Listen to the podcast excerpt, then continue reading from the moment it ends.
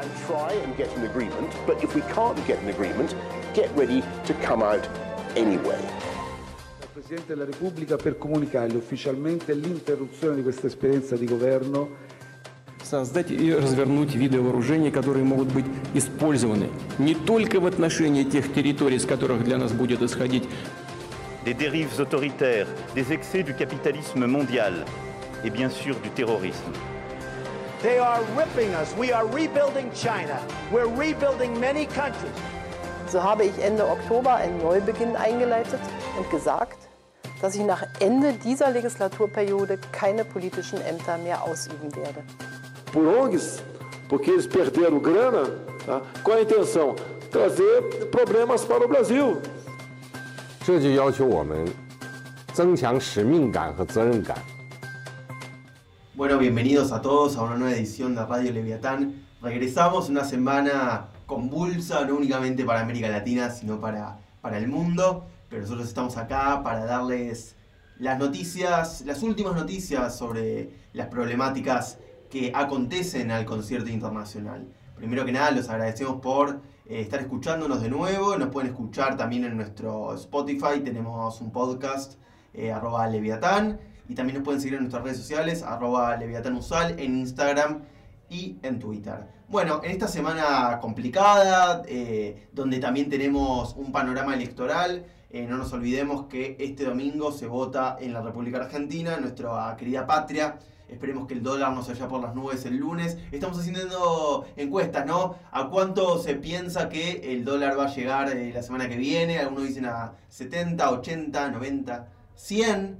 Así que queremos saber tus opiniones. Nos lo puedes comentar a través de Instagram y en Twitter. ¿A dónde, a qué eh, rumbo del planeta pensás que se va a ir el dólar estadounidense? Pero bueno, tenemos un eh, día para hablar de muchas cosas. Por un lado vamos a hablar, por supuesto, de las elecciones en Argentina, pero no en términos partidarios, porque acá estamos más allá de la grieta, más allá de las divisiones, acá somos todos amor y paz. Entonces vamos a hablar un poco de una perspectiva a largo plazo, que es algo que le falta a los argentinos, y es un mea culpa que tenemos que hacer, a preguntarnos cuál va a ser el rumbo de la política exterior del próximo presidente. Sea Mauricio Macri, sea Alberto Fernández, sea Nico del Caño, sea Spert, sea Lilita Carrió, tal vez que, aparezca así de la nada Lilita, como siempre aparece, que, eh, a, a, qué se va a tener que enfrentar ante el mundo. Un mundo complicado, un mundo donde hay divisiones, fuertes divisiones territoriales, nacionalismos, protestas, eh, guerras comerciales. ¿Qué va a tener el presidente argentino que hacer en un contexto latinoamericano y en un contexto internacional? Por otro lado vamos a hablar, no podemos no hablar de la ebullición social que hay en América Latina, vamos a hablar de las protestas en Chile, pero también de las protestas en Bolivia por un supuesto fraude electoral, de Ecuador, de Perú, la situación que está pasando en México con el narcotráfico, en Haití. Vemos un eh, continente, una región revolucionada y acá en eh, Radio Leviatán les vamos a contar un poco lo que está ocurriendo. Por otro lado vamos a hablar de un hecho histórico que ocurrió esta semana en, el Reino de España, que fue la exhumación del cadáver de Francisco Franco, que fue dictador durante alrededor de 40 años en España y se cometieron eh, determinados y diversos delitos de lesa humanidad y era como una deuda de la democracia. Eh, ¿Qué hacer con el Valle de los Caídos, que era como el monumento que se había hecho para los que pelearon en la guerra civil? Obviamente eh, totalmente desparejo, porque hay una cantidad de cuerpos de eh, soldados republicanos que no están identificados todavía, o sea, estaban los dos bandos, pero en lo, lo que se podría llamar eh, la cúpula central, la parte central de eh, la catedral del Valle de los Caídos, teníamos enterrado a Francisco Franco y a Primo de Rivera, y entonces lo que hizo el gobierno socialista de Pedro Sánchez es sacar ese, el cuerpo para dejar de enaltecer la figura del dictador. Y vamos a hablar un poco de lo que significa esto para la historia de España y un poco de qué tenemos que hacer con eh, los lugares donde están enterrados los dictadores ¿no? en el mundo. Y nuestro ABC vamos a hablar de Vietnam, la República Socialista de Vietnam. Vamos a hablar un poco qué está ocurriendo en este país después de eh, muchos años, después de la guerra que tuvieron con Estados Unidos. Es un país en crecimiento que forma parte de ASEAN, que es una organización de comercio entre los países del sudeste asiático, vamos a hablar de sus relaciones con China, vamos a hablar de cómo este país está creciendo mucho a nivel económico y de esta disyuntiva, ¿no? Porque en un principio de los años 90 se hablaba de que únicamente para tener eh, buena prosperidad económica se necesitaba primero tener una buena institucionalización eh, democrática, ¿eh? Me, me, trabé al hablar de Vietnam. Eh, pero acá tal vez pasa un poco lo contrario, ¿no? Como que vino la economía fortalecida sin tener instituciones democráticas atrás. Así que nada, vamos a hablar un poco de todo, como, como estuvieron escuchando, con eh, los profesionales de siempre. Y vamos a un separador y luego comenzamos a hablar de eh, lo que va a pasar a futuro en la política argentina.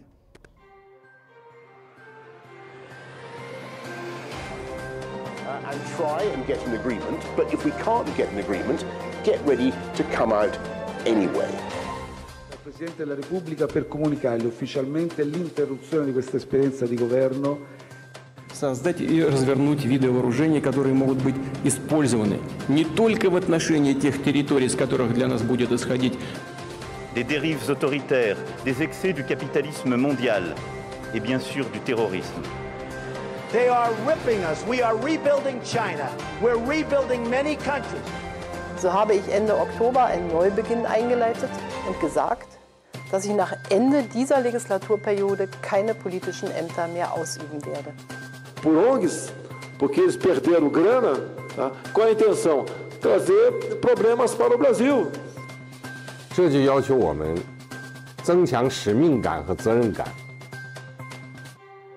Bueno, vamos a hablar ahora sobre el tema tabú de Radio Leviatán. Vamos a hablar, sí, de la República Argentina, pero lo vamos a hablar más en unos términos internacionalistas, ¿no? Sí, digamos, eh, nosotros no queremos romper nuestras reglas, somos, somos legalistas, institucionalistas, eh, neoliberales, no, mentira, no somos neoliberales. Eh, pero nos gustan mucho las reglas, así que no vamos, no, no, no, no vamos a eh, romper nuestra regla, pero la Argentina, como ustedes saben, cumple un rol eh, político a nivel regional importante, sin caer en nacionalismo.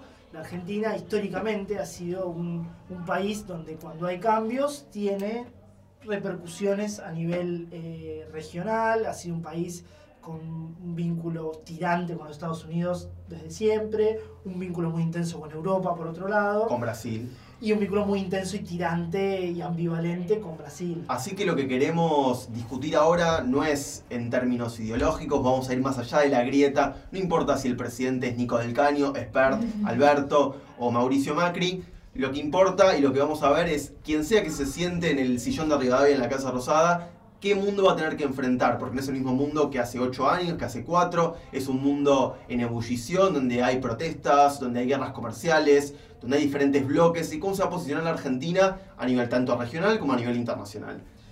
Para ir ordenándolo, ¿no? Eh, ¿Qué aliados y qué, digamos, eh, adversarios, no sé si es adversario la verdad, porque no es que la Argentina tenga adversarios, pero sí tiene aliados más fuertes y otros que son neutrales. Si tuviéramos que hacer una lista, ¿no? Eh, con un resultado hacia el lado peronista y con un resultado hacia el lado de Macri.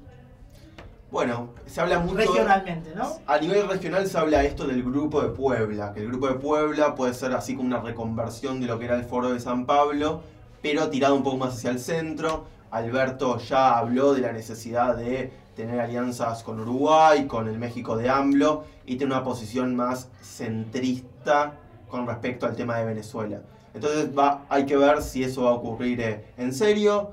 Y después yo supongo que si hay una continuación del gobierno de Macri, va a haber un intento de seguir, eh, nada, de seguir adelante con las reformas que hay en el Mercosur. Eso va a ser un dilema porque si vamos a tener, a, hay que ver qué pasa el domingo en Uruguay también, ¿no? Porque también dicen que va a ser un panorama ajustado y no es lo mismo que si gana el candidato del Frente Amplio que del Partido Nacional, ¿no? Tal cual. A, Eh, a la- estamos a- hablando a- de, eh, de un partido nacional que está más tirado hacia el centro derecha, con muchas coincidencias con Macri, y el Frente Amplio, por supuesto, apostando a la victoria peronista en la Argentina. Entonces en la mesa del Mercosur, En la mesa del Mercosur, que son cuatro, eh, sabemos que los dos grandes son Argentina y Brasil, que en el caso de que se confirme la victoria del peronismo, la relación con Brasil va a ser se anuncia conflictiva. Bueno, ya habló Bolsonaro de que en el caso de que gane Alberto, no creo que pase, se van a ir del, del Mercosur, no creo que pase, porque también, también tengamos han en cuenta de que... sancionar a Argentina dentro del Mercosur,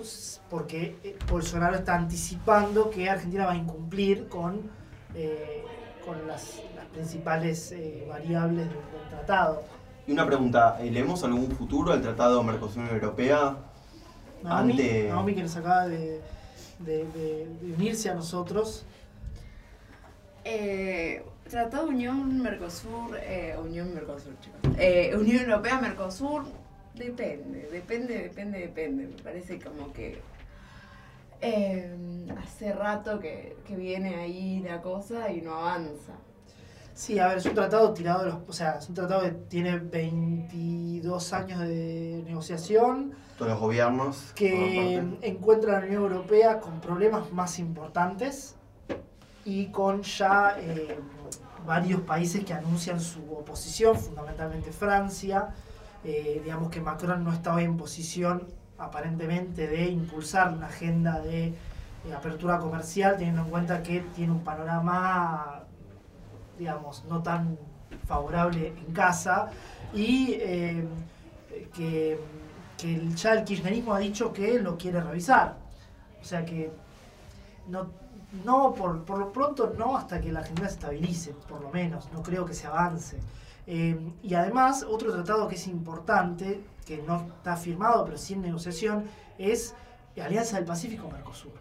Porque Bolsonaro ya dijo que el modelo, Bolsonaro no, Pablo Guedes, el, el ministro de Economía, que el modelo al que apuntan es al de la Alianza del Pacífico, que por otro lado está bastante cuestionado a nivel interno dentro de cada país, pero bueno, eso es otra discusión que podrá venir en el próximo bloque.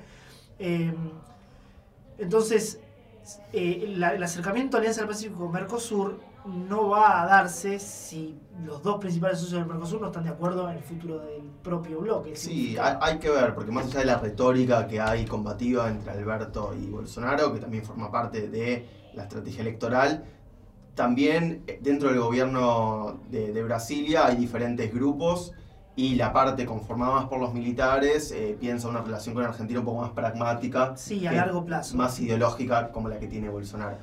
Y la pregunta también va a ser el posicionamiento con las grandes potencias, porque por un lado, tal vez al principio Macri habló de revisar los tratados que había firmado Cristina con eh, China y Rusia, China. pero la relación con China continuó lo más bien, tal vez con Rusia se congeló un poco más, pero con China es como que se mantuvo la, la relación eh, cercana. Sí, Entonces, porque además primero la, la, lo que fue la base de Neuquén no se revisó, las represas sí tuvieron su, su tiempo de que Macri la frenó, eh, pero después avanzan y a nivel comercial la relación está mejor que nunca. Eh, digamos, Macri y Xi tuvieron cumbres. Sí, hizo una visita de Estado, Xi Jinping.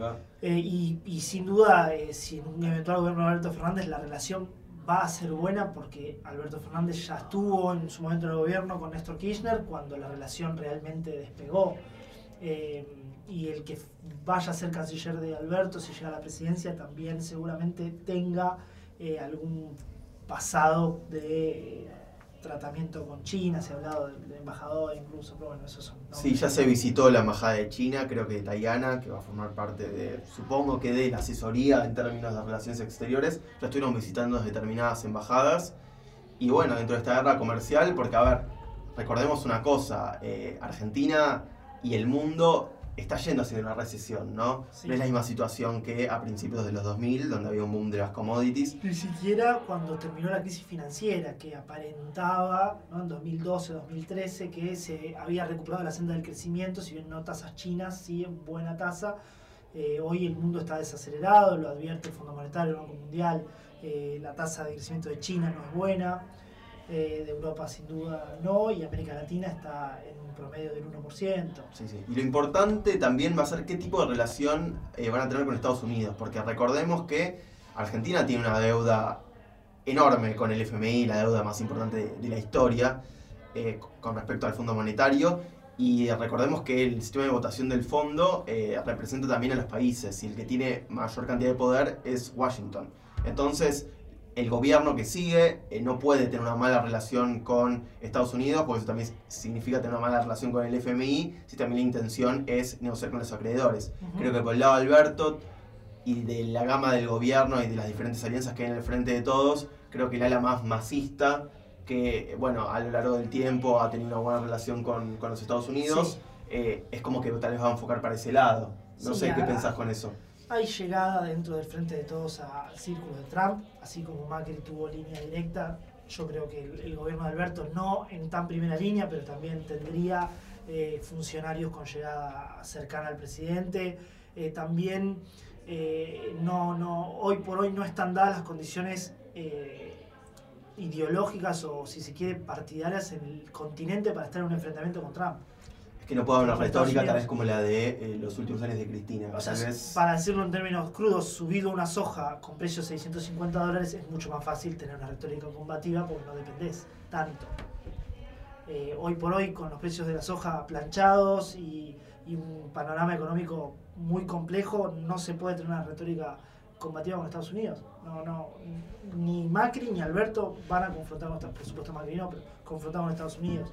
Eh, además, eh, habrá que ver también cómo se desarrolla el, ya es un poco más de futuro, eh, el panorama político en los Estados Unidos. Si Trump logra la reelección, que es algo que no sabemos si no tal vez, eh, la política va a seguir igual, probablemente dura. Sí, aparte depende también que va a ser el principal candidato de los demócratas, De los porque si demócratas. tal vez eh, asume, es más improbable, ¿no? Porque Trump Es, está... es definitivamente improbable, pero si asumiera alguien del ala izquierda del Partido Demócrata, probablemente las conversaciones sean más amigables entre el gobierno de Estados Unidos y el gobierno de Argentina. Sí, es que gana Alberto Fernández. ¿Vos qué, Claro. vos, vos qué opinás, Naomi, de cómo... Pero si ganara Macri también, porque, perdón que interrumpí, pero Macri con Obama tenía una excelente relación.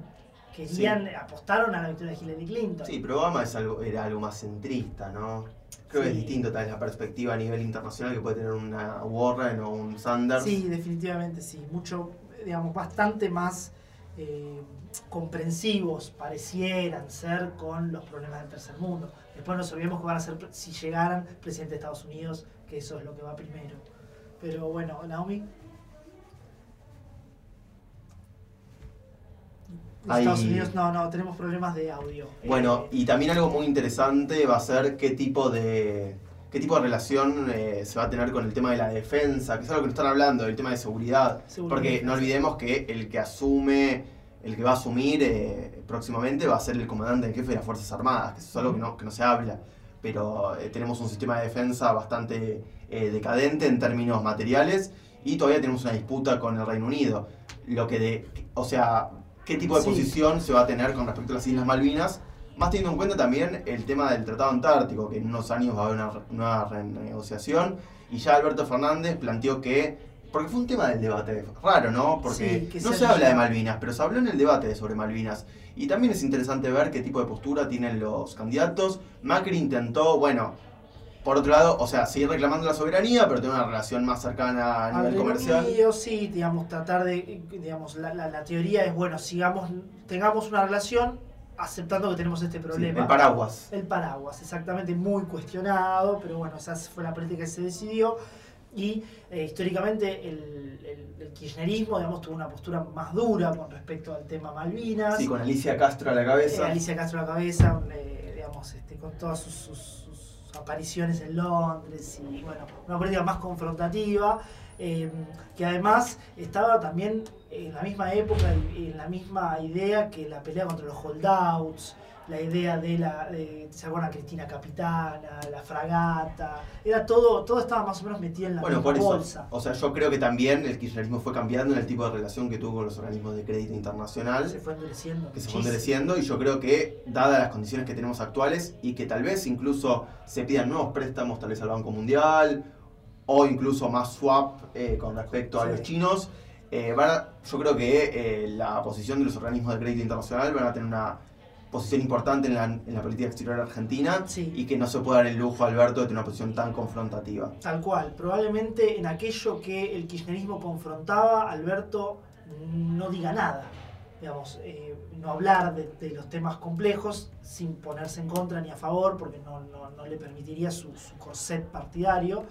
Y en los temas eh, y, por, y por abajo seguir negociando lo, lo- lo esencial que es hoy lo económico. Sí, hay que ver qué tipo de convivencia va a haber dentro del frente, porque yo la escucho a Cristina hablar mucho de esto de en contra de, bueno, el neoliberalismo no vuelve nunca más, Sí. como una posición un poco más ideológica del clásico kirchnerismo del último tiempo, Sí. y Alberto más cuidado con respecto a una posición en contra del neoliberalismo. Sí, sí, e incluso a ver, eh, con las con las declaraciones referentes, referentes a Venezuela, ¿no?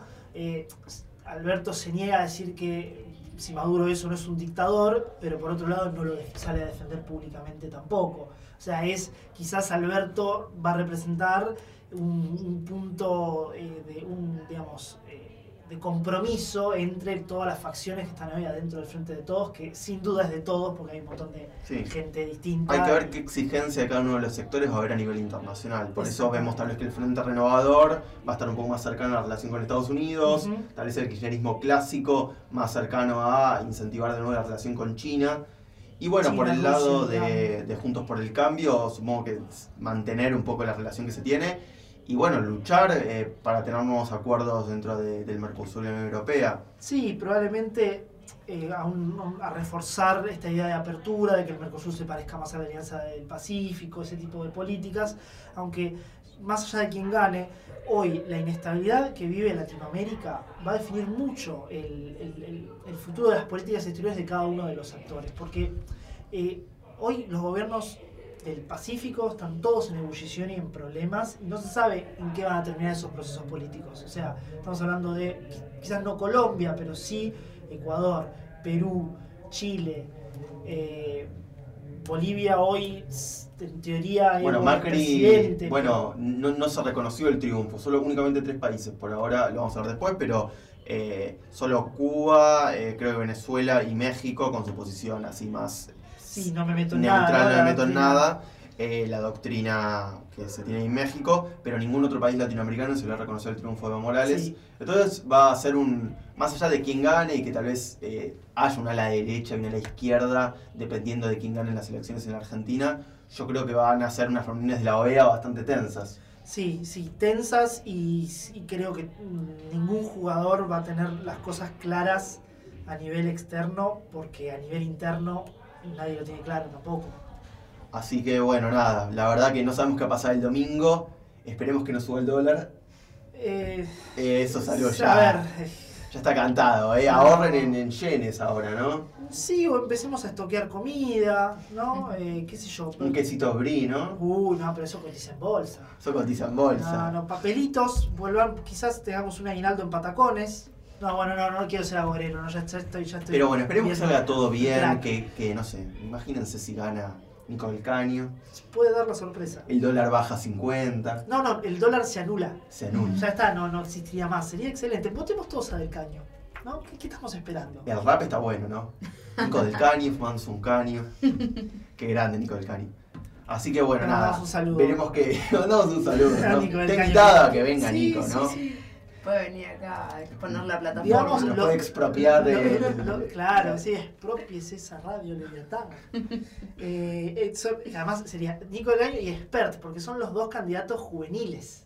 ¿no? Sí, o sea, sí, sí. eh, eh, acá están, serían sus votantes. Desde esta plataforma pueden conquistar el 50 y La pregunta es 50. quién recibe más votos, experto del cambio. Y es una es la clásica batalla entre los pequeños, ¿no? Sí. Siempre es, a ver, si es el voto en blanco o el frente de izquierda. Hoy me atrevo a decir expert. Yo no, yo porque creo que mucho del voto de Expert se traslada a Macri y, Y- el voto de frente izquierda no es muy movible. Pero por ahí van Alberto algunos, Mm. ¿eh? Por ahí. Así que veremos qué pasa este domingo. Espero que se levanten temprano, que compren facturas, Sí, sí, sean sí. buenos con los fiscales. Tal cual, tal cual. No Eh, caigan a las 5 y 58 como hago yo, que me miran mal todos. Eh, Apréndanse el número de, de orden, ¿no? Porque Sí. si no después el fiscal lo tiene que Recuerden que, hay veda, que no pueden hacer todo eso que van a hacer el sábado, que quieren hacer el sábado, así que háganlo hoy, ¿sí? Claro, no Destruyanse. pueden ponerse en pedo. Eh, Yo fui a votar primera. Primera, 701 ese- estaba ahí. ¿sabes el riesgo cumpliendo el de- deber cívico. No, bueno, yo justamente voy a votar muy tarde eh, y me odian, me detestan. Mal, muy mal. Eh, pero bueno. Eh, Así que, bueno, bueno. nada, los dejamos con un separador y regresamos.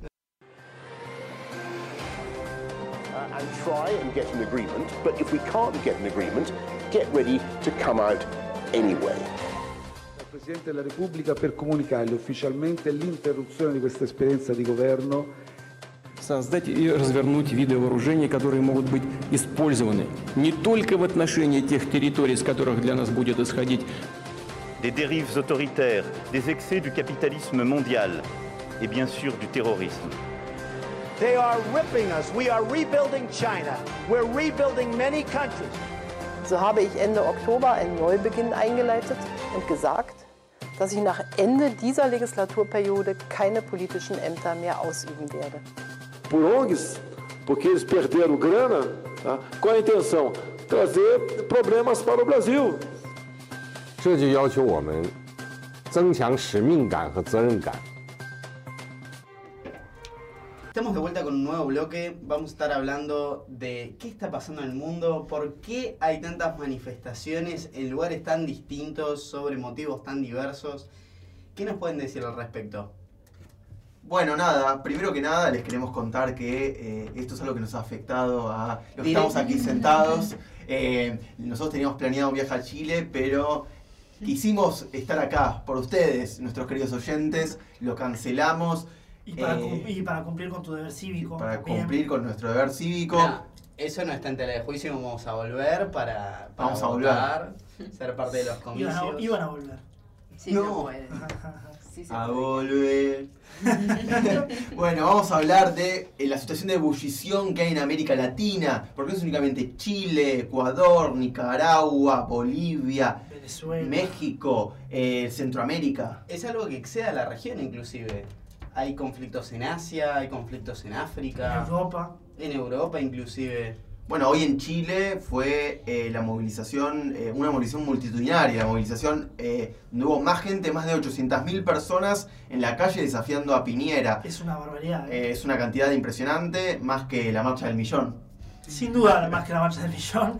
eh, pero además, eh, ante un gobierno que, que está knockout muchos aspectos, se dice que el gobierno de Piñera está terminado. Sí, aparte le faltan dos años completos, no es que está terminando Es el gobierno, barbaridad. ¿cómo gobernar después de esto, no? Inclusive las manifestaciones siguen a pesar desde que el gobierno, en diálogo con partidos de la oposición, ha lanzado un paquete de medidas para alivianar eh, el costo de vida en Chile. A estas alturas creo que es como el paquete de medidas que lanzó Macri. O sea, Eh, con el, que ver, tiene la misma efectividad. Sí, pero la diferencia, y creo que acá está lo, fundamental, es la representación política. O sea, en países donde la masa, sí, la, la- la- masa descontenta de la ciudadanía eh, se siente representada por algún sector político, no está en las calles pidiendo la caída del gobierno o quemando cosas o, derivando en saqueos o lo que fuera, ¿no? Eh, do- aquellos países donde la representación política está quebrada, como es Chile, donde participan en las elecciones el cuarenta y pico por ciento de la población. 49% para ser exactos en las últimas elecciones. Eh, la representación política partidaria está quebrada, entonces que Piñera negocie con la oposición es que Sí. se hablen entre dentro de un 50% de gente. Sí, aparte, aparte después de la escala de conflicto que hubo, donde ni bien empezaron las protestas, eh, Piñera fue muy rápido en decretar el toque de queda, decretaron estado de emergencia, sacaron los militares a la calle, entonces fue como una retórica de avanzada, a estamos en guerra, donde tal vez irse para atrás era muy difícil después de toda la situación que estaba ocurriendo. Hay una particularidad en el caso chileno. Eh, no hay un, un sector dominante que eh, pueda decir al gobierno, bueno, nos sentamos a hablar. Eh, No, es que no hay un Es líder que de no hay la, un líder, de la ¿no? marcha. O sea, Es- lo- los políticos opositores se sumaron después, pero no están ni liderando, ni Es- ni, ni es, ni es por ellos la- el- digamos, que impulsaron la protesta. Es Podríamos decir que es una protesta genuina. Sí, digamos, eh, eh, eh, ahí sí aplica el no te llevan con bondis, porque realmente nadie, o sea, más allá de los bondis, que nadie los lidera. Aparte es en todos lados, en todos los departamentos de Chile, y es un nivel de movilización, como dijo Rodri, o sea, más allá de las medidas que dijo Piñera durante la semana, que pidió perdón, que dijo que no estaban en guerra. eh, igual la movilización sigue, hoy es el quinto día, sexto día con toque de queda en diferentes departamentos, los Sí. militares siguen en la calle. A lo que se han sumado los sindicatos, huelga general, que quizás sí es una de las pocas instituciones que hoy eh, están dentro, dentro de, la de la protesta son los sindicatos. Aparte, algo importante a tener en cuenta es que en Chile no hay vicepresidente, entonces el mecanismo tiene que ser un mecanismo electoral. Pero yéndonos más allá de Chile y viendo el fenómeno en lo macro. Por otro lado, en Ecuador sí tenemos sectores que tienen representación política y se puede crear una mesa de diálogo entre eh, el Ejecutivo y los manifestantes. En Hong Kong podemos ver que el fenómeno también eh, es distinto. Sí, pero no había liderazgos tampoco muy claros. Es, por eso es similar al caso chileno. Sí, y el caso libanés también, porque en Líbano lo, que, lo que sucedió es que la gente protesta por afuera de las, de las divisiones sectarias. Las divisiones sectarias son los partidos políticos. Y al, protestar por fuera, eh, no ningún líder de todos esos partidos o sectas o lo que fuera puede decir, bueno, para Sí, tal vez hay más a nivel partidario en eh, Cataluña o en, eh, bueno, en Ecuador sí hay tal vez una algunos grupos sociales identificados, como el grupo de los indígenas. Sí. Eh, pero después, no sé, en Haití también es lo mismo. Hay gente que sale a la calle sin tener ningún tipo de representación popular. En, Perú, también. En, Perú también, porque la gente que salió a la calle es gente que está tanto enojada con el Fujimorismo como gente enojada con Vizcarra. Igualmente, eh, el meollo de la cuestión pasó más que nada por un tema político en el caso de Perú, pero podemos ver cómo... cómo socioeconómico. Sí, cómo varía entre, entre un fenómeno político y un fenómeno social dependiendo del país, pero eh, sin embargo estas movilizaciones se están dando de manera simultánea en distintos puntos del globo y eh, está poniendo en jaque a, los gobiernos del mundo. Sí, sí, incluso en países que uno pensaba pacíficos como Chile o en Uruguay hubo grandes protestas en contra de una reforma eh, de, seguridad, ley de seguridad. De la ley de seguridad. Eh, pero, y, vemos también eh, en otros lados que no, que no están tan por en los medios, pero en Argelia a principios de este año, en Túnez también hay muchísimas protestas, en Europa digamos, está el caso catalán, eh, ha habido protestas fuertes también en Reino Unido, eh, también por el tema del Brexit, ¿no? Pero también en Irán, en Irak. En Irak muchísimo, en, Irán también hace unos meses. Eh, digamos, todos los...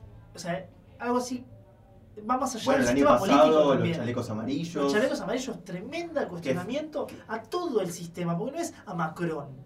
Sí, sí. es lo mismo que, que, en Chile. En Chile tal vez empezó por el tema del subte como empezó en Francia por el aumento del combustible, pero después se fueron sumando más cosas y también se fueron sumando diferentes grupos. Por eso en Francia estaban en la calle los que votaron a Mélenchon y también los que votaron a Marine Le Pen. Claro, porque es antisistema. y si esos son dos partidos políticos que se dicen ser antisistema, aunque no lo sean, eh, después eh, eso es lo que vos tenés en la calle. Pero, digo, eh, ¿cuál es la... Más allá del gobierno, ¿qué puede hoy un gobierno hacer realmente para satisfacer a esos manifestantes. Primero porque las demandas son múltiples y no son, no son tres puntos y con eso ya está, como puede ser una, cuando es una protesta liderada por un sindicato o por un sector puntual.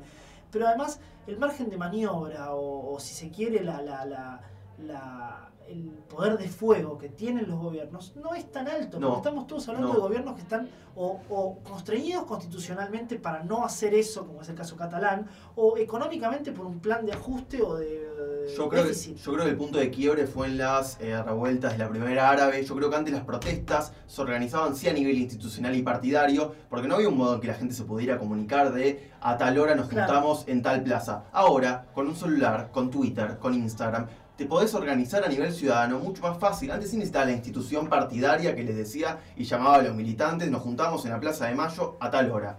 Yo creo que ahora con las nuevas redes, con las nuevas tecnologías, es muy fácil salir a la calle. Únete al grupo de WhatsApp y ya estás. Claro, bueno, en, en, Cataluña eran grupos de Telegram para organizar las protestas. Eh, Tsunami, eh, Tsunami se llamaban Tsunami Democrático, que lo llamaban el, el, grupo de Telegram, donde decían, bueno, nos juntamos en el aeropuerto, en el Prata, a protestar. Y no era algo que decía Esquerra Republicana, decía militantes, vayan, no. Sí, sí, los políticos se suben a algo que, que los excede, en realidad. Se terminan plegando a algo que, que o sea, les antecede, que es la movilización ciudadana.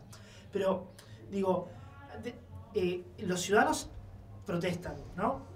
Y mal que mal, aunque no les guste, los encargados de generar cambios de ese tipo son sus autoridades políticas. Entonces, el, el reclamo que finalmente está dirigido a sus autoridades, si se quiere, estatales, porque también puede ser judiciales, que no son electos, eh, las posibilidades de, de- de generar un cambio sistémico, porque muchas de estas protestas son más allá de cambiar una medida puntual, bajar un impuesto, o sea, son reformas estructurales. Cambiar la constitución, habla muchos en Chile.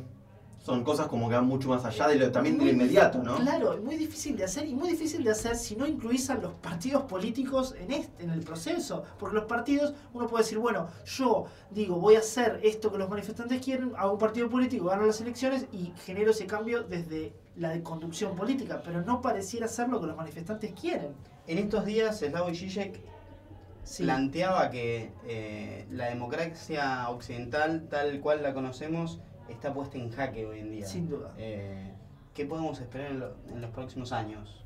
Yo creo que también, como, como dicen muchos filósofos, yo creo que estamos en un punto de quiebre también en el sistema democrático que viene acompañado también de una revolución tecnológica muy rápida y yo creo que también hay muchos ciudadanos que eh, no se sienten una representación en los partidos. Creo que el sistema de partidos está roto, creo que los partidos de antaño a nivel eh, institucional y a nivel general ya no representan a la población y yo creo que hay una intención de democracia directa mucho más fuerte por parte de los ciudadanos. No sé en qué se puede convertir, en qué sistema se puede convertir, pero todos los sistemas fueron construidos por el hombre, tanto el capitalismo como, como la democracia republicana, y yo creo que la gente tal vez está pidiendo otra cosa, pero tal, tal vez no sabe cómo o qué.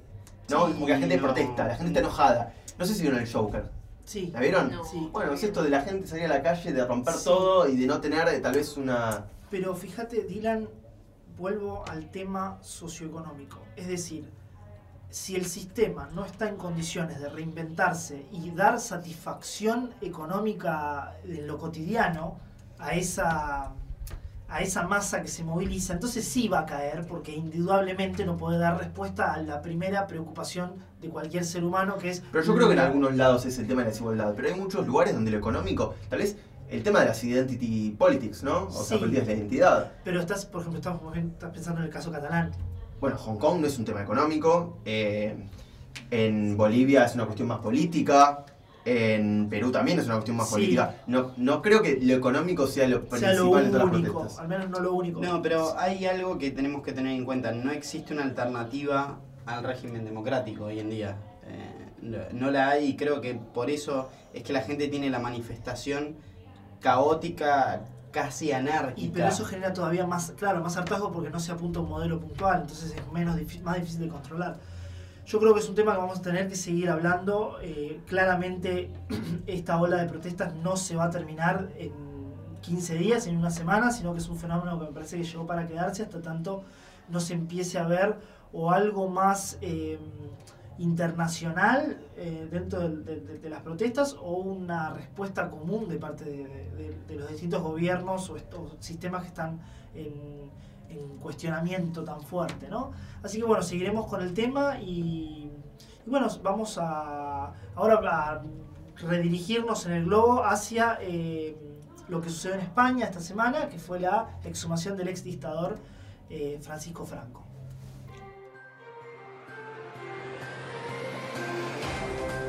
and try and get an agreement. But if we can't get an agreement, get ready to come out anyway. Al Presidente della Repubblica per comunicargli ufficialmente l'interruzione di questa esperienza di governo создать и развернуть виды вооружений, которые могут быть использованы не только в отношении тех территорий, с которых для нас будет исходить Des dérives autoritaires, des excès du capitalisme mondial et bien sûr du terrorisme. They are ripping us. We are rebuilding China. We're rebuilding many countries.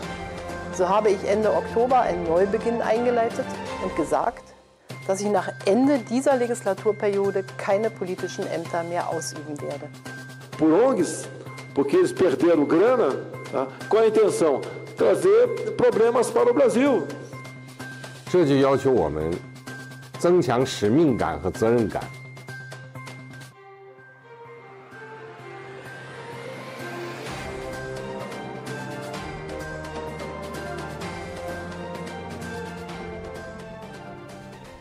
Bueno, regresamos. Antes que nada, les agradecemos por estar, eh, que nos escuchen como siempre, como todos los viernes, de 19 a 20 horas o nos pueden escuchar en nuestro Spotify como arroba Leviatán o en nuestras redes sociales, Instagram y Twitter como arroba Leviatán Usal. Como todos los días vamos a tener nuestra famosa Leviatrivia que eh, vamos a ver hacia, hacia dónde nos dirigimos. Y ahora nos vamos a dirigir hacia el Reino de España porque el día de ayer ocurrió la exhumación de los restos del dictador Francisco Franco. Tema muy controversial en la sociedad española. O sea, se habló mucho de qué hacer, si, si exhumar los restos, trasladarlos a otro lado. La familia, principalmente sus nietos, eh, se, han, se han oponido, a- se, han, se han opuesto a, A, esta, este- a esto. Sí. a esto. Recordemos por qué también, dónde estaba enterrado Franco. Bueno, Franco estaba enterrado en el Valle de los Caídos. Básicamente, como cualquier dictador, él quería crear como un mausoleo gigantesco donde ser enterrado después de su muerte. Y es un mausoleo que se construyó durante los años 50 con mucho trabajo esclavo, mucha gente que estaba presa políticamente, que empezó a construir en las afueras de Madrid un mausoleo gigantesco donde están enterrados las personas que lucharon para el bando nacional, el bando de Franco y el bando republicano. Uno de los mayores problemas es que hay una gran cantidad de cuerpos, sobre todo el ejército republicano, no identificados. Sí, porque es como un osario, es decir, los huesos eh, tirados. eh, Sí. Una fosa común. Claro, sí, mezclado, o sea, digamos, la idea, no, no, voy, no quiero por supuesto justificar a Franco, pero era como una especie de idea de reconciliación nacional, todos muertos juntos, en Sí. lugar, había una cosa de eso. Hay un problema grande en España. España es el segundo país del mundo después de Camboya que tiene más fosas comunes sin identificar cuerpos.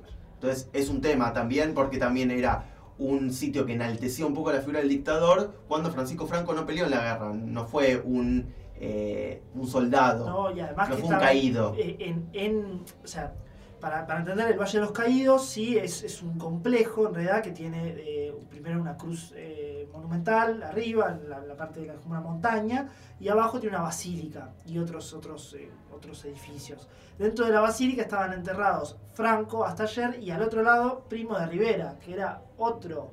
Eh, Es el creador de la falange. Exacto, era como si, como si digamos, el, el que fundó el partido político, movimiento en realidad de, de- de fascista en España, que había sido también dictador, y después Franco.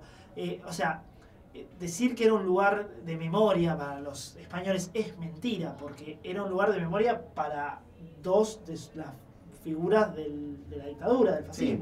La pregunta es también qué hace un país luego de tener un proceso dictatorial, ¿no? ¿Qué hacer con eh, los restos de eh, sus dictadores? Y una ¿Qué guerra hacer? civil de ese tamaño, porque Claro. eh, estamos hablando de eh, un millón de muertos en aquel momento. Sí, sí, o sea, ¿qué historia se con- qué construcción hubo? Porque vemos que en el caso de Alemania se intentó borrar todo lo que enaltecía tal vez a- al nazismo. Sí. Tal vez en Chile y en, eh, bueno, en España estaba un poco más dividida, tal vez luego de la dictadura con respecto al legado que, que se había tenido.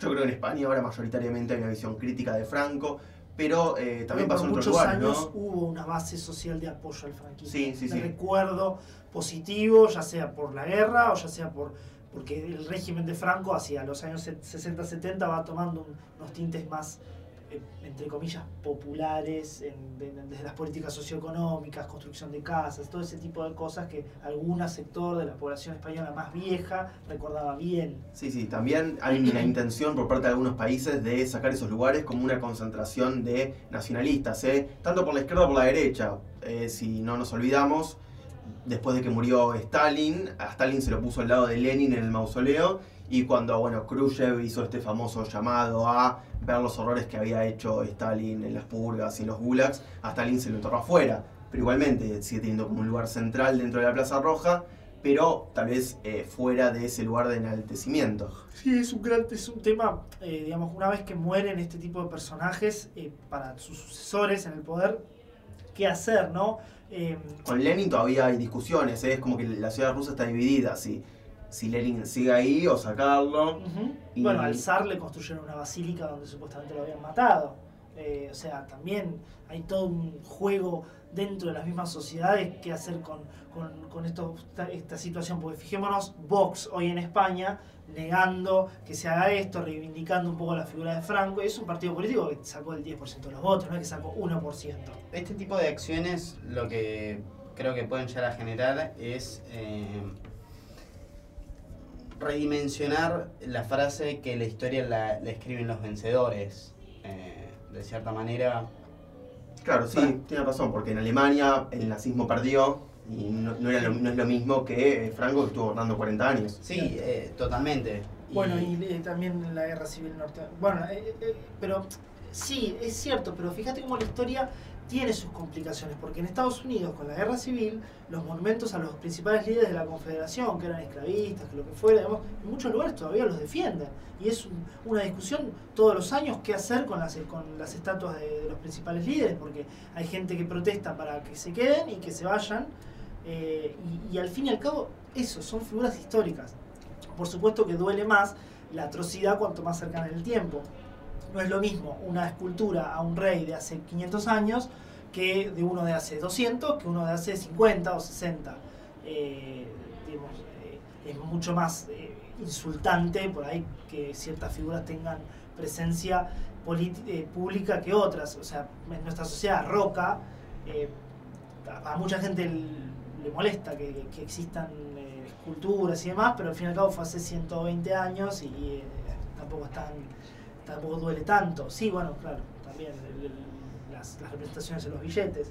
Eh, Pero bueno, es una cuestión, ¿no? De la historia, porque tal vez uno dice, bueno, pasó hace mucho tiempo, pero también forma un poco eh, el presente de nuestras sociedades, sí, ¿no? el que querés ser. ¿Qué querés también. ser, no? Y, y- y se mete en la política porque al fin y al cabo no es por... O sea, yo personalmente me parece correcta la decisión del gobierno español, pero hay elecciones en España en un mes, ¿no? Y esta es una bandera del Partido Socialista hace, no ahora, hace 15 años que quieren sacarlo del Valle de los Caídos. Sí, incluso Podemos lo criticó, lo criticaron de todos lados porque también recordemos que ahora hay una situación bastante intensa en Cataluña y algunos dijeron, bueno, esto lo hacen como para... para sacar el foco, porque la realidad es que ya la decisión estaba tomada y se podía hacer hace un mes, o dentro de un mes, o dentro de un año, y bueno, lo hacemos ahora para, por ahí sí, tratar de, de- por unos días la atención va a estar puesta ahí, es obvio, es natural, eh, pero bueno, esto es un poco inevitable también en una sociedad eh, democrática. Pero bueno, nada, la verdad que fueron, fue una ocasión interesante también para, para Para la historia de España. sí.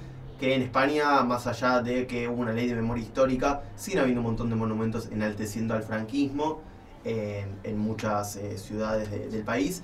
Y yo no creo que haya una opinión tan dividida, tal vez como la hay en Chile con Pinochet, pero creo que hay una, sigue habiendo eh, alguna gente que no sé si reivindica a Franco en sí mismo, pero reivindica algunas cosas de, de ese proceso de, de los 40 años, ¿no? Así que nada, vamos a ir a un separador y eh, luego regresamos con nuestro famoso ABC. uh, and try and get an agreement. But if we can't get an agreement, get ready to come out anyway.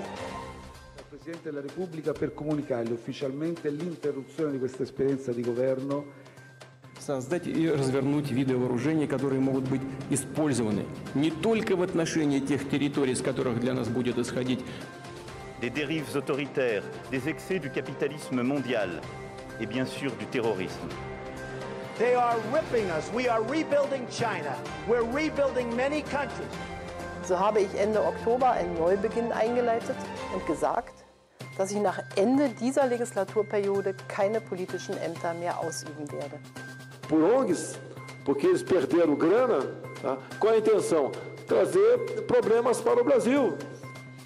这就要求我们增强使命感和责任感。 Bueno, eh, regresamos para nuestro ABC. Vamos a hablar de la República Socialista de Vietnam, un país que también es muy conocido para todo el mundo, sobre todo por la guerra sangrienta que tuvo con los Estados Unidos, y que hoy en día, eh, muchos años después de, de ese combate, se convierte en un país pujante a nivel económico, con niveles de crecimiento muy importantes de su PBI, siendo parte de eh, ASEAN, teniendo relaciones con China y con los Estados Unidos por igual. Eh, incluso Obama, Trump viajaron a, a Ho Chi Minh. Eh, pero nada, también pone en cuestión esta pregunta que se hacía a los Estados Unidos en los años 90, después de que supuestamente habían ganado la Guerra Fría y que China estaba haciendo reformas económicas, si las reformas económicas más parecidas hacia el capitalismo iban a hacer que estos países del Asia Pacífico o de Europa eh, transicionen directamente hacia la democracia republicana.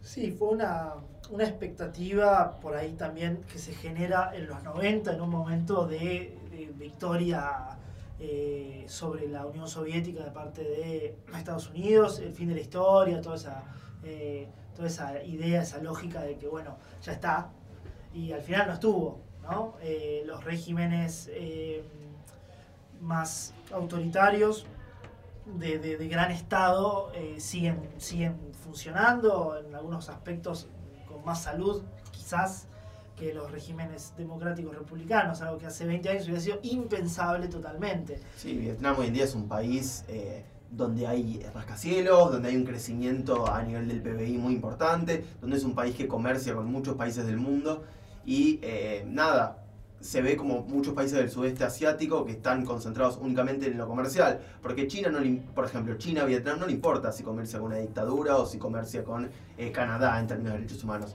Es un comercio puramente pragmático, que es distinto de lo que veía Estados Unidos en los 90, que le exigía a los países tal vez tener una visión a nivel de derechos humanos eh, más importante, ¿no? Sí, yo diría que Vietnam es uno de los grandes ganadores de la globalización y podría decir que, que es algo para, para notar. Podríamos plantearnos que es como la pequeña China, eh, con este modelo de una liberalización en, en el plano económico y, una, y un cierto autoritarismo o un régimen tutelado en el, en el aspecto político. Sí, no nos olvidemos que Vietnam como China está, sigue gobernado por el Partido Comunista, Partido Único. Entonces vemos esto, ¿no? Por un lado, sigue habiendo un sistema rígido a nivel eh, de, sistema de partidos, a nivel de eh, libertad de prensa, libertad religiosa, pero por otro lado hay un crecimiento inusitado a nivel económico que eh, los países occidentales no se pueden dar el lujo de decir, bueno, como no es una democracia no puedo comerciar, porque son países tan ricos que necesitan materias primas, que necesitan manufacturas, que eh, es como que se deja un poco de lado, ¿no? Los derechos humanos cuando se necesita comerciar con algunos países del mundo. No sé qué, qué opinan ustedes. Eh, sí, además eh, es un país con que realmente los índices le han, le han sido muy favorables. Eh, el crecimiento de la población es exponencial, población joven, eh, mano de obra barata. Eh, es un país que además, eh, si bien está dentro de la órbita china, clarísimamente dentro de la órbita china, no perfil bajo en, términos geopolíticos, no tiene conflictos étnicos como puede ser el caso de eh, Myanmar, eh, así con que, que no salen los titulares, el gobierno del Partido Comunista Vietnamita eh, masacrando a diestra y siniestra. Entonces, también eso ayuda a la imagen internacional de decir, bueno, me mantengo en perfil bajo y me enfoco en lo, comercial y en lo industrial fundamentalmente. Eh, y teniendo en cuenta que reparó sus lazos con Estados Unidos también, ¿no? La relación con Estados Unidos no es mala para nada. No, no, no. Ambos presidentes, Obama y Trump, viajaron hacia Vietnam. Y también incluso por parte de países de América Latina. Macri viajó a Vietnam y nada, eh, es esto de, más allá, no importa de qué tipo de políticas se tengan con los derechos humanos, la foto con el busto de Ho Chi Minh atrás, Sí, me sí, la voy a sacar. los túneles. Y los túneles Como también. La expresidenta eh, saliendo Pero- con la- el sombrerito. Hay algo que es para notar, uno de los principales socios comerciales de Argentina es Vietnam. Sí, en esa región sí, sí, sí, es, es- es- es bueno el vínculo. Eh, tenemos en cuenta también que, que Vietnam se diversificó en temas como turismo, por ejemplo, que está, está creciendo mucho, eh, están, eh, digamos, la- el dinamismo eh, como, como característica de su sociedad y de, de su economía. Entonces, eh, es un país que, que resulta interesante de- para los inversores y también para las personas, porque dentro de la gira del sudeste asiático que se volvió tan común, Vietnam termina siendo una parada eh, también Obligatoria. obligatoria, sacando un tema que no es menor, que es el de la contaminación. ¿no? Vietnam es uno de los países, junto con Camboya y toda la Bangladesh, toda esa zona, eh, muy contaminantes. eh, digamos, su modelo no es, es claramente no es sustentable, no es su prioridad. eh, y eso sí es una, una nota, digamos, de, negativa dentro del, del panorama, más allá de que desde nuestra postura o de nuestra forma de ver el mundo, un país sin elecciones y sin, sin libertad de prensa no resulta muy atractivo para vivir, por lo menos. Voy a decir algo polémica, yo creo que gran parte del éxito se debe a eso también. Sí, a ver, sí en ese contexto sociocultural. Sí, aparte- porque son países que no tenían una, no son sociedades que tienen una tradición, eh, digamos, eh, de, de debate. No, pero aparte como tiene una dictadura como en China, pueden planificar a 150 años. Es como que China tiene planes hacia el futuro y no tienen elecciones cada dos años que le puedan cambiar un poco. No, claro. no hay Y cortoplacismo. Y tampoco hay esto de que viene alguien con ideas completamente distintas, como pasa acá, ¿no? No, no hay, no hay refundaciones. No, hay simplemente cambios que son lentos, son, bueno, viste, o sea, hoy podemos hablar de una diferencia entre Hu Jintao y Xi Jinping, sin duda, pero no estamos hablando de una diferencia Trump-Obama. Son, además son mucho más lentos, son subrepticios, esos cambios no son tan evidentes ni rápidos. Pero bueno, es interesante esta de la construcción de los socialismos en Asia Pacífica, Asia Pacífico y también tener un modelo capitalista hacia afuera. Pasa con Laos, pasa con, con China, con Vietnam, que siguen siendo repúblicas socialistas de partido único, pero que tienen un crecimiento inusitado a la apertura de ciertos niveles comerciales, aún teniendo en cuenta que la mayoría de las empresas son empresas públicas, que hay un monopolio por parte del Estado, pero también hay un crecimiento a nivel de exportación impresionante. Sí, sí, hay una vinculación del sector eh, gobernante y militar con la economía también. Vemos el caso de Tailandia, por ejemplo, ¿no? Una monarquía prácticamente absoluta, por decir algo distinto pero muy similar. eh, donde la, también eh, las un gobierno tutelado, elecciones medio este, fraudulentas y, y- y el, el modelo es más o menos el mismo. O sea, eh, creo que va más allá de si es socialista o es monárquico o es autoritario con elecciones medio eh, cuestionadas. Eh, la idea es la misma. No, y, la, y el pueblo en las calles no está reclamando la caída de los gobiernos eh, cuando algo no, no funciona. También eh, un- un- una sociedad, sociedades acostumbradas a la, a respetar al Estado y a la, a la autoridad o a cierta limitación en sus aspiraciones. También es, es cierto, es distinto. Entonces también es quizás más, entre comillas, más fácil gobernar.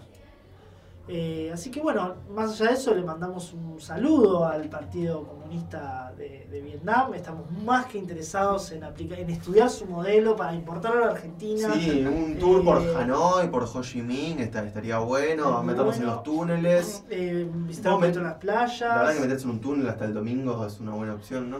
Ah, Yo creo que hasta el domingo y hasta Bueno, Yo 2023. te diría después del domingo no sabemos qué puede llegar a pasar, así que sería buena idea a las 8 de la noche cuando terminen de, de realizar el boca de urna meterse directamente en un túnel y no salir. Lo que sí, ahora hay que, va a ser complicado eh, tal vez participar de algún concurso en algún país que no tenga una protesta, Rodri, ¿no? Sí, estamos en eso. Eh, Hay que buscar, no sé, hay que ir a, a la Antártida, ¿no? A la base Marambio. A Suiza, Suiza no es mala idea. ¿La, la cumbre del clima no es en Chile? ¿Puede ser? Bueno, sí, bueno. Claro, eh, imagínate todo. Bueno, bueno, eh, yo leí una noticia recién en La Tercera, que es un diario importante en Chile, que la ONU le preguntó a Piñera, porque es en diciembre, si están las condiciones dadas Claro, para que se avísanos haga. o Pero no tiene únicamente, es, tiene eh, la COP y tiene la PEC.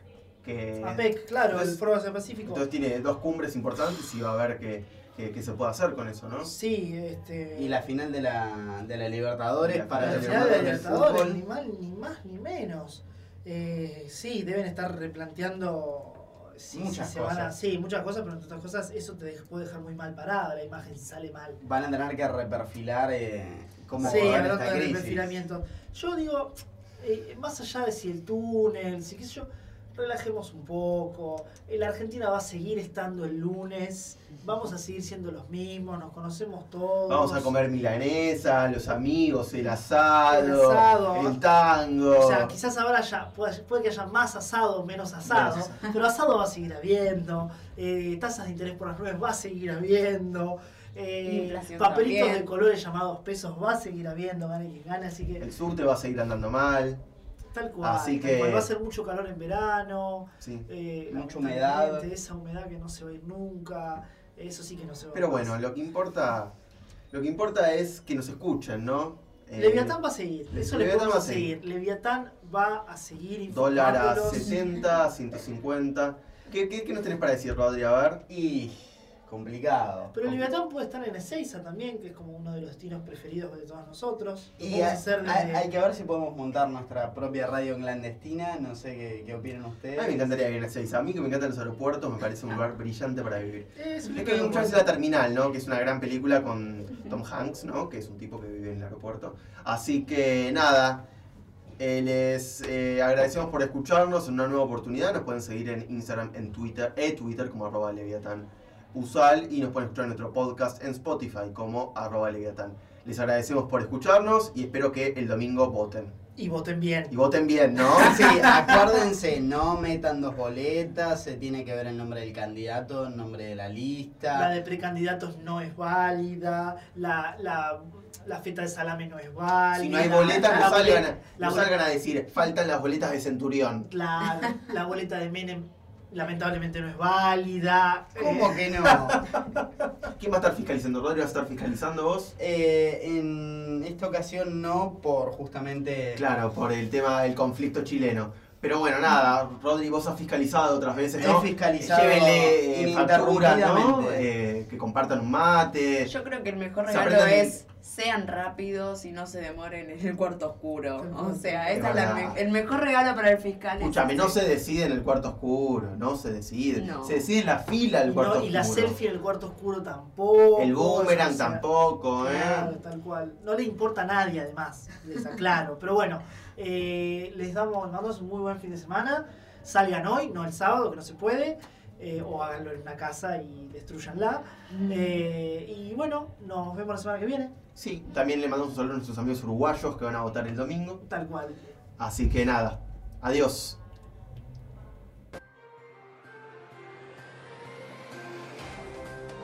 uh, try and get an agreement. But if we can't get an agreement, get ready to come out anyway.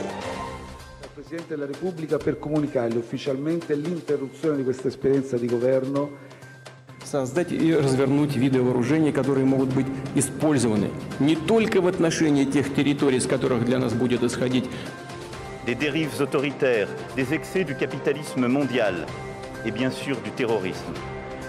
They are ripping us. We are rebuilding China. We're rebuilding many countries. So habe ich Ende Oktober einen Neubeginn eingeleitet und gesagt, dass ich nach Ende dieser Legislaturperiode keine politischen Ämter mehr ausüben werde. por ONGs, porque eles perderam grana. Tá? Qual é a intenção? Trazer problemas para o Brasil. 这就要求我们增强使命感和责任感，